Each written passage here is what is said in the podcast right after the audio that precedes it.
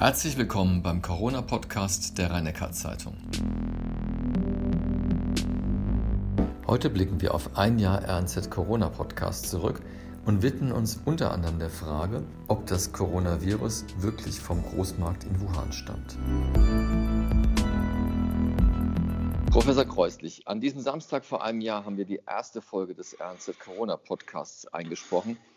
Ist denn Ihr Schrecken ob der Pandemie heute größer als damals oder ist er vielleicht auch geringer, weil Sie mehr über das Virus wissen? Ja, vor allem ist er wohl anders. Äh, vor einem Jahr, wenn ich jetzt zurückdenke, Ende März 2020, äh, da hatten wir die Situation, eine Reihe von Fällen, auch schon hier in der Region, ähm, die Ischgl-Urlauber und die Situation, die damals berichtet wurde, aber insbesondere der Blick auf Bergamo und die hohen Todesraten und die ähm, komplette Überlastung der Intensivstationen, auch der Beginn Elsass auf der französischen Seite, dass das System komplett überlastet wurde. Damals war der Schrecken sehr akut. Die Sorge, kommt das jetzt zu uns rüber und sind wir in wenigen Wochen in der gleichen Situation? Das ist ja dann zum Glück nicht eingetreten. Nicht erwartet, und das ist sicher, was jetzt größer ist, hätte ich vor einem Jahr, dass wir ein Jahr später immer noch in einer Situation sind, in der wir über mögliche Überlastungen von Intensivstationen und eine dritte Welle in dieser Form reden. Wir haben sicher nicht vermutet, dass es jetzt ganz schnell vorbei ist und die Pandemie in wenigen Wochen zu Ende geht. Aber ich hätte schon gedacht vor einem Jahr, dass wir ein Jahr später nicht mehr in dieser Situation sind. Welches ist denn aus Ihrer Sicht die wichtigste Erkenntnis, die Sie in diesem Jahr gewonnen haben? Ja, ich glaube, die relative Wichtigkeit ist immer sehr schwierig zu bewerten, weil wir natürlich Erkenntnisse über den Erreger, Erkenntnisse über die Ausbreitung der Epidemie, Bekämpfung und so weiter ganz unterschiedlich jeweils bewerten würden. Das, was ich eigentlich am für mich persönlich ja nicht am überraschendsten, aber schon am nicht erwartetsten und äh, erfreulichsten finde, ist die unglaublich schnelle Entwicklung von Impfstoffen, insbesondere von mRNA-Impfstoffen. Wenn ich mich erinnere, dass wir im letzten Sommer noch darüber gesprochen haben, dass das bisher unerprobte Impfstoffe sind, von denen man überhaupt nicht weiß, ob sie gut wirksam sind und dass wir froh sein können, wenn wir im ersten Quartal 2021 die ersten Impfstoffe auf dem Markt haben, möchte ich einfach daran erinnern, wie fantastisch diese Entwicklung vorangegangen ist und ähm, für mich schon sehr beeindruckend auch die Wirksamkeit dieser mRNA-Impfstoffe, was, glaube ich, das gesamte Impfgeschäft für die Zukunft verändern wird. Ich erinnere auch deswegen gerne daran, weil über dem ganzen Impfdebakel, Impfchaos, Impfdesaster dieser Aspekt gerne mal verloren geht. Also könnte ich es so interpretieren, dass man vielleicht auch mal ein bisschen demütiger quasi an die ganze Geschichte rangehen sollte, weil doch relativ viel erreicht wurde. Ja, man sollte das Positive nicht übersehen. Das heißt ja nicht, dass ich die Kritik nicht üben darf, wenn ich Dinge nicht gut finde oder wenn Dinge auch tatsächlich nicht gut gehandhabt werden. Aber man sollte nicht übersehen, was alles gut gelaufen ist und derzeit auch noch gut läuft. Das wird in meiner Wahrnehmung in der Diskussion auch verständlicherweise angesichts der Frustration über den Verlauf und dass es immer noch nicht zu Ende ist, doch etwas zu sehr vergessen und verdrängt. Wird man vielleicht erst im Nachgang wirklich erkennen. Kommen wir dennoch ein bisschen zu den negativen Punkten. Und äh, ein Tiefpunkt in der Corona-Politik war sicherlich in dieser Woche das Treffen von Bund und Ländern diese Nachtsitzung, an deren Ende dann die Osterruhe stand, die dann gleich wieder gekippt wurde tags darauf.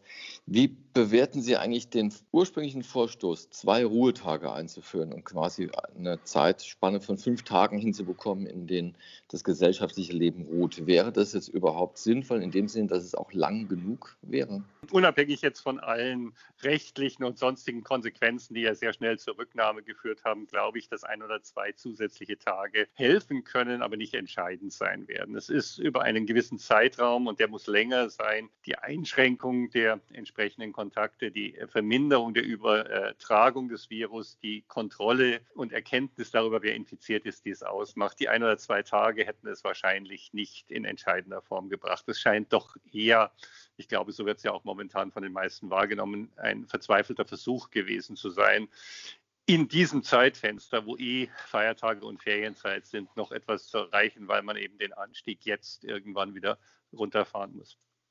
Erstaunlicherweise gibt es aber da genau eine Gegenbewegung, nämlich das Saarland will ab 6. April schrittweise zur Normalität zurückkehren. Wie hoch schätzen Sie denn da das Risiko ein? Ich würde es mal versuchen, von einer anderen Richtung her anzugehen. Was uns auch generell beschäftigt in der Diskussion, ist ja die Frage, was kann Politik tun und was erreichen wir durch welche Maßnahmen? Soweit ich das im Saarland beurteilen kann, ich kenne jetzt nicht alle Details dessen, was Sie planen, wollen Sie Außengastronomie und Einzelhandel und ähnliches äh, öffnen, allerdings immer an Inzidenzzahlen weiterhin gekoppelt. In der Tat ist ja, und darüber hatten wir auch gesprochen, die Außengastronomie nicht der Bereich, wo wir vermuten würden, dass die Infektionszahlen besonders problematisch sind, ebenso wenig wie in den Zoos oder in den botanischen Gärten und generell in Außenbereichen, wo wir keine großen Ballungen von Menschen bekommen.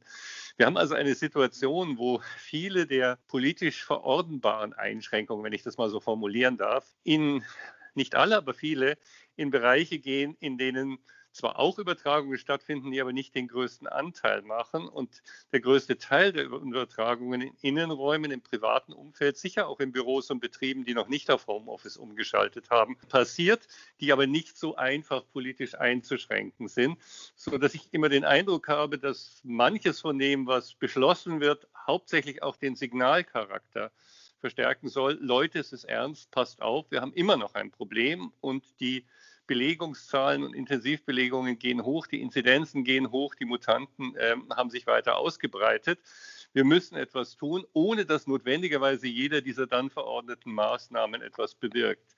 Insofern scheint es mir wichtiger zu sein, inwiefern diese Erkenntnis wirklich in das Denken und Handeln jedes Einzelnen überführt wird. Es ist nicht so entscheidend, ob ich im Biergarten draußen an meinem Tisch sitze und diese Möglichkeit habe, aber wenn ich daraus mitnehme, dass ich auch sonst eigentlich alles normal machen kann, dann entsteht das Problem. Und hier ist, glaube ich, das Dilemma zwischen politischer Entscheidung und tatsächlichem Handeln, das, das ein Problem darstellt. Und generell betrachtet, wie gefährlich ist denn die Lage überhaupt? Äh, wir haben heute sehr viele positiv getestete Fälle. Es wird aber auch ja wesentlich mehr getestet.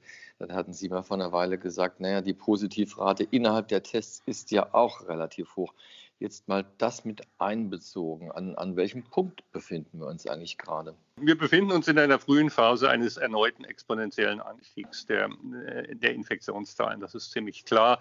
Also wenn ich mir die Zahlen von, von unserer Diagnostik von gestern anschaue, ich habe mir gerade vorher noch mal kurz angeschaut, wir haben gut 600, 650 ähm, PCR-Testungen gestern durchgeführt bei uns am Uniklinikum und hatten 46 positive. Also das ist äh, so 7, 8 Prozent, irgend sowas. Das ist weniger als in absoluten Hochzeiten im letzten Frühsommer, auch im Dezember. Also der relative Anteil, aber ist deutlich höher, als wir zu anderen Zeiten hatten. Also das ist nicht so, dass wir nur viel testen und darunter halt auch mehr finden, aber insgesamt einen geringen Anteil haben, sondern es ist doch ein signifikanter Anteil. Also in anderen Ländern, die ebenfalls viel testen, ist die Zahl der positiv Getesteten bei ein bis zwei Prozent. Bei, bei uns ist sie so bei sechs bis zehn Prozent. Was sollte die Politik in dieser Lage aus virologischer Sicht unternehmen? Ja, ich denke, wir müssen alle zusammen und nicht allein die Politik, sondern das ist ja auch ein Bemühen, das ich mit diesen Gesprächen hier versuche, immer wieder darauf hinweisen, dass wir selbst ganz viel dazu beitragen und dass eben nicht eine, eine Bundes- oder Landesregierung jetzt Dinge verordnen kann, die dazu führen, dass die Infektionsraten schnell zurückgehen. Sie kann darauf hinwirken, sie kann bestimmte Maßnahmen ergreifen, aber letztlich, wenn wir wissen, dass die es gibt ja so diese Mobiltelefonauswertung, dass die Kontaktanzahl letztlich völlig so ist, wie sie vor der Pandemie ist, also nicht wesentlich geringer. Dann wissen wir auch, dass es nicht in dem Umfang auf die Einschränkungen wirkt, auch wenn wir alle das Gefühl haben, dass wir doch schon ganz toll viel machen. Was die Politik natürlich in der Tat tun kann, ist weiter daran arbeiten, dass wir ausreichend Impfstoff bekommen und dass dieser Impfstoff auch schnell an die äh, zu impfenden Personen kommt, also in die Arztpraxen kommt etc. Momentan würde es nicht viel bringen, in den Arztpraxen zu impfen, wenn wir keinen Impfstoff haben. Aber diese zwei Dinge, die muss man unbedingt angehen, ebenso, dass die Testverfahren an die, in die Bereiche kommen, wo sie benötigt werden. Das sind die beiden Dinge, wo die Politik wirklich viel beitragen kann. Jetzt haben sich Verfasser der sogenannten No-Covid-Strategie wieder gemeldet und sagen, aber jetzt ist spätestens äh, der Moment gekommen, für einen radikalen Lockdown würden Sie das immer noch sagen, das bringt eigentlich nichts. Ich glaube, dass No-Covid, also der Gedanke, dass wir es auf eine so niedrige Inzidenz runterdrücken können, dass sich kein Problem mehr darstellt, da würde ich nichts Neues zu dem sagen, was ich vor Monaten gesagt habe. Die Inzidenzen deutlich herunterzudrücken, gerade jetzt in die Frühjahrsperiode hinein, wäre schon hilfreich. Einfach deswegen, weil wir weniger Kranke und weniger Patienten haben würden, aber auch, weil ich glaube, dass der äh, Effekt der warmen Witterung umso besser sein wird, mit wie geringerer Anzahl von Infektionen wir zu dem Zeitpunkt, wo es wirklich warm wird, das beginnt ja heute gerade, wo wir wirklich eine äh, einen Effekt erwarten können, aber besser, wenn es möglichst wenige Infizierte gibt. Letztes Jahr hatten wir die glückliche Situation, dass Ende April, Anfang Mai dann zu dem Zeitpunkt zum Frühsommer hin die, die Zahl der Neuinfektionen deutlich abgefallen war. Dadurch gibt es weniger infektiöse Personen. Die Wahrscheinlichkeit ist generell geringer. Und wenn dann noch durch verbesserte Lüftung, äh, mehr Fenster offen, draußen aufhalten und so weiter sich auch die Situation insgesamt verbessert, wird der Effekt am stärksten sein. Auf die Inzidenz von 0 oder deutlich unter 10 zu starren, wie, ich hatte schon mal so gesagt, das Kaninchen auf der Schlange scheint mir nicht der richtige Weg zu sein. Und wie sieht es am Klinikum aus in äh, Sachen Corona-Patienten? Haben Sie wieder mehr Patienten aufnehmen müssen in den letzten Wochen? Ja, leider. Sowohl bei uns als auch in den Kliniken der Region sehen wir den beginnenden Anstieg. Die Zahlen sind noch nicht dramatisch, sind deutlich niedriger, als wir sie im Januar, Dezember hatten. Aber wir sehen den Anstieg und wenn wir uns die Zahlen der Infektionen anschauen und ja wissen und oft schon besprochen haben, dass es eine Verzögerung gibt, bis sich das in den Kliniken durchschlägt, müssen wir damit rechnen, dass das in, der, in den nächsten Wochen zunehmen wird. Und wie hoch ist das Durchschnittsalter der Patienten, die jetzt neu aufgenommen werden? Ist es deutlich äh, jünger als äh, im letzten Jahr? Wir sehen deutlich weniger der äh, über 80-jährigen Patienten und wir sehen ja auch keine oder praktisch keine Ausbrüche mehr mit Alten- und Seniorenheimen. Das ist richtig ein positives Signal, dass die Impfkampagne, die ja in den Alten- und Pflegenheimen am stärksten in der Frühphase eingesetzt wurde, aus, aus meiner Sicht völlig richtigen Argumenten, die, den Effekt sehen wir jetzt, dass eben dort kaum Ausbrüche stattfinden und dass die Anzahl der über 80-jährigen Patienten ganz deutlich abgenommen hat. Aber die 60, 70 und auch die jüngeren Patienten, die gibt es auch. Die werden seltener schwer krank, aber wenn wir viele Infektionen haben und sie seltener schwer krank werden, heißt das trotzdem, dass wir eine ganze Menge stationäre und dann gegebenenfalls später auch wieder intensivpflichtiger Patienten haben.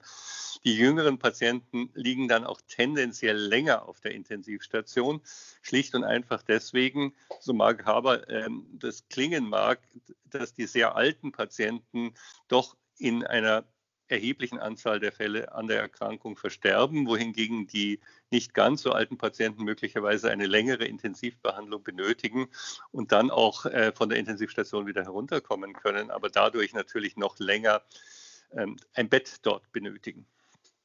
Wenn es in den Heimen weniger Ausbrüche gibt, ist es ja mit Sicherheit auf die Impfkampagne zurückzuführen. Ja. Wie sieht es denn beim Klinikpersonal aus? Ist das denn durchgeimpft? Die ähm, im Patientenbereich tätigen Personen sind zum allergrößten Teil geimpft. Ich kann jetzt nicht sagen, ob zu 100 Prozent oder zu über 90 Prozent, wahrscheinlich nicht 100 Prozent, sind nie alle geimpft, aber zum allergrößten Teil geimpft. Und wir sehen auch nur noch sehr, sehr geringe Zahlen von Infektionen beim Personal. Wenn wir uns kurz dem Virus zuwenden, das Ursprungsvirus wird ja so gut wie nicht mehr verbreitet, sondern zurzeit, soviel ich weiß, die britische Variante vor allem hier. Wie sieht es konkret aus in der Verbreitung in der Region? Auch da kann ich Ihnen die Zahlen von gestern von unserer Diagnostik nennen und die ist repräsentativ, weil sie auch einen Großteil aller Testungen in der Region ja macht. Äh, wir hatten gestern 46 positive Proben darauf untersucht, ähm, welche Variante äh, da drin vorliegt. 42 davon waren die englische Variante. Das sagt Ihnen, wie die Situation ist. Das bisherige Virus ist weitestgehend verdrängt worden.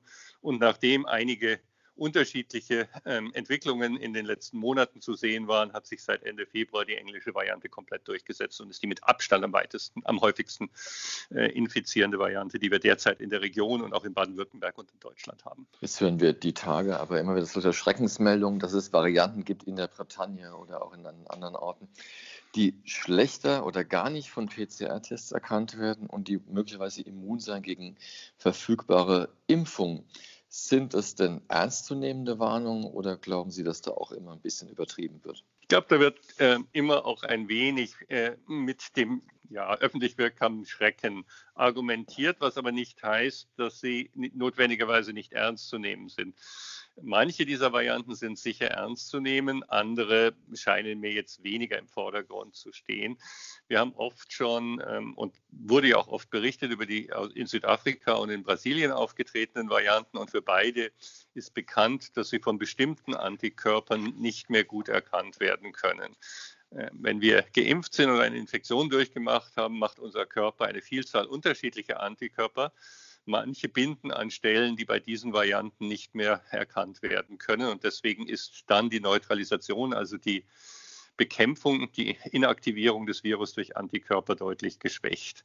Ähm, das ist insofern eine Variante. Dieses, diese beiden sind Varianten, die man ernst nehmen muss, wo wir nicht genau sagen können, wie sie sich dann ausbreiten würden, wenn sie denn in größerer Zahl zu uns kommen. Zum Glück haben wir die südafrikanische Variante derzeit bei 1% oder so, 1, 2%. Die brasilianische sehen wir fast gar nicht hier in der Region. Was in der Bretagne berichtet wurde, ist ja nicht, dass die ähm, dortigen Viren nicht mehr erkannt werden konnten, sondern dass offensichtlich im Abstrich nicht mehr genug Material vorhanden war, dass es nachgewiesen werden konnte. Bei den gleichen Patienten konnten bei Untersuchungen in tieferen Atemwegen sehr wohl noch die Viren gefunden werden und ein Anteil der Patienten, die die gleiche Variante hatten, konnten auch in den oberen Atemwegen Virus nachgewiesen werden. Das ist also eher eine Frage, wie viel Virus ist denn zu dem Zeitpunkt diagnostisch nachweisbar gewesen. Da gibt es auch keine Hinweise, dass sich hier eine besondere Ausbreitung darstellt oder dass es eine besondere Gefährdung darstellt. Das scheint mir jetzt nach aktuellem Stand der Erkenntnisse keine dramatische Entwicklung zu sein. Seit wenigen Tagen wird jetzt über in Indien neu äh, berichtete Varianten, findet man Berichte dazu. Die sind auch noch nicht sauber charakterisiert und soweit ich den bisherigen Meldungen entnehmen kann, sind es in einem Bundesstaat bisher 200 Infektionen. Da würde ich vorsichtig sein, zum jetzigen Zeitpunkt schon etwas über Übertragbarkeitswahrscheinlichkeiten und Ähnliches zu sagen. Also die Tendenz, wenn irgendwo eine Veränderung auftritt, mögliche hohe Bedeutung dem zuzumessen, ist auch ein bisschen dem, ja, dem Kitzel des Schreckens, wenn ich so nennen darf, geschuldet. Das heißt also auch die äh, Frage nach der Variante, die auf Mallorca grassieren soll, äh, erledigt sich damit eigentlich auch. Und, die, und diese Variante würde wahrscheinlich auch durch die Tests erkannt äh, bei den Urlaubsheimkehrern. Also was in Mallorca berichtet wurde, ist ein Fall der brasilianischen Variante, die hatte ich eben gerade beschildert, als eine, die für die Immun, das Entweichen von der Immunantwort durchaus bedeutsam ist. Aber vom Grassieren habe ich bisher keine Informationen, sondern wenn, dann gibt es Einzelfälle, die gibt es aber in Deutschland auch. Sie haben ja vorhin gesagt, äh, die Altenheime quasi und Pflegeheime sind mehr oder minder sicher und äh, die Patienten werden immer jünger. Jetzt liest man aber auch in den vergangenen Tagen, das Robert-Koch-Institut hat es gestern auch so stark betont, dass die Ausbrüche an Kitas und Schulen stark zunehmen. Ist das dann eigentlich auch immer diese britische Variante zum einen und was bedeutet das überhaupt? Also ich kann jetzt nicht genau sagen, wie die Verteilung bei den Kindern in Kitas und Schulen im Vergleich zu den Erwachsenen ist. Wenn wir allerdings 80 Prozent oder mehr bundesweit ähm, englische Vari oder Varianten und zum größten Teil darunter die britische Variante haben, dann ist klar, dass das auch die Kinder und Jugendlichen betreffen muss. Ich habe keine Informationen, dass es dort häufiger auftritt. Ich glaube auch, dass die ursprüngliche Aussage, die im Januar mal in den Raum gestellt wurde, dass die britische Variante insbesondere jüngere Kinder und Jugendliche stärker infizieren kann, also leichter infizieren kann, dass das, wenn überhaupt, nicht besonders stark ausgeprägt oder überhaupt nicht äh, der Fall ist. Aber dass sie eben auch infizieren kann, ist ohne Frage der Fall. Was wir sehen, ist letztlich die Konsequenz, dass eben die Kitas, Grundschulen und anderen Bereiche geöffnet sind und dort auch bei insgesamt ansteigender Inzidenz, also insgesamt ansteigender Zahl von Infektionen, auch dort Eintrag stattfindet, der sich dann in den Bereichen ausbreitet. Ich hatte immer das Gefühl, dass es in, und hatte das auch gesagt, dass in Grundschulen eine Masken Pflicht auch für die Kinder absolut machbar ist und auch vertretbar und den Kindern äh, auch vermittelbar ist. Ich bin so insofern ganz froh darüber, dass das jetzt in der Form auch umgesetzt werden wird. In der Kita geht es natürlich nicht, das ist völlig klar. Wir hatten ja gerade in Heidelberg eine relativ große Demonstration von besorgten Eltern mit Kindern äh, gegen die Maskenpflicht. Und äh, wir haben auch darüber berichtet und die Betroffenen fühlten sich da sehr äh, angegriffen aus dieser Berichterstattung. Und es wurden dann irgendwie über 40 Studien angeführt, die besagen würden, wie schädlich Masken für Kinder wären.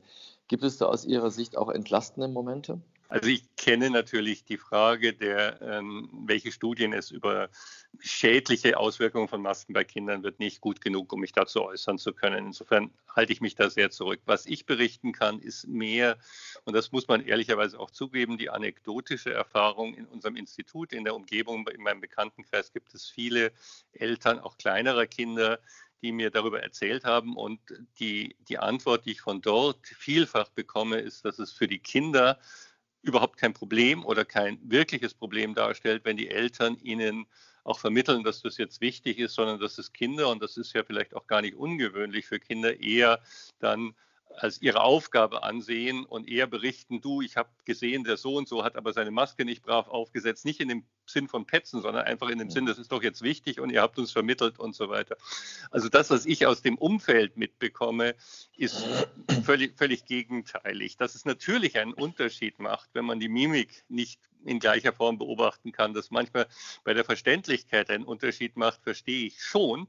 Ich würde halt nur argumentieren, wenn in einer Diskussion möglicherweise die Frage, können Kinder überhaupt in die Schule gehen oder wie häufig können sie in die Schule gehen oder müssen sie in einen komplett virtuellen Unterricht übergehen, die Maske das kleinere Übel ist. Wenn man mich fragt, ist es eine gute Idee, Kinder immer mit Maske in die Schule zu schicken, dann würde ich natürlich sagen, nein. Wer würde das raten, wenn es nicht notwendig ist? Aber wir müssen ja immer zwischen den verschiedenen Alternativen wählen. Dann zum Schluss noch ein Thema äh, über das Ursprungsvirus in Wuhan. Da habe ich eine interessante äh, Studie in dieser Woche gelesen, dass Wissenschaftler behaupten, dieses Virus stamme gar nicht aus Wuhan und auch nicht vom dortigen Tiermarkt, sondern es sei in die Stadt eingeschleppt worden. Also schon, es sei in anderen Orten Chinas schon drei bis zu drei Monate vorher aufgetaucht. Für wie wahrscheinlich halten Sie denn diese These? die ähm, These, dass der Tiermarkt, der um Silvester 1920 herum eine hohe Zahl von Infektionen die dort aufgetreten sind und auch dort wohl übertragen worden sind, nicht der erste Ort ist, wo das Virus aufgetreten ist. Das ist so. Das steht außer Frage. Dazu gibt es inzwischen ausreichend viele Befunde, die klar sagen, und so ist es, glaube ich, in der Publikation auch beschrieben, auf die Sie sich beziehen, dass dieses vielleicht das erste Superspreading-Event war, also ein mhm. Event, ja, wo genau. eine oder mehrere Personen sehr viele Leute infiziert haben. Ich glaube, das steht völlig außer Frage der Zusammenhang mit Fledermausviren, die in einer Höhle in Yunnan, das ist so 1000, 2000 Kilometer von Wuhan entfernt, schon Jahre vorher detektiert worden ist, ist auch klar, dass diese Viren sind über 95 Prozent gleich mit dem jetzigen Virus.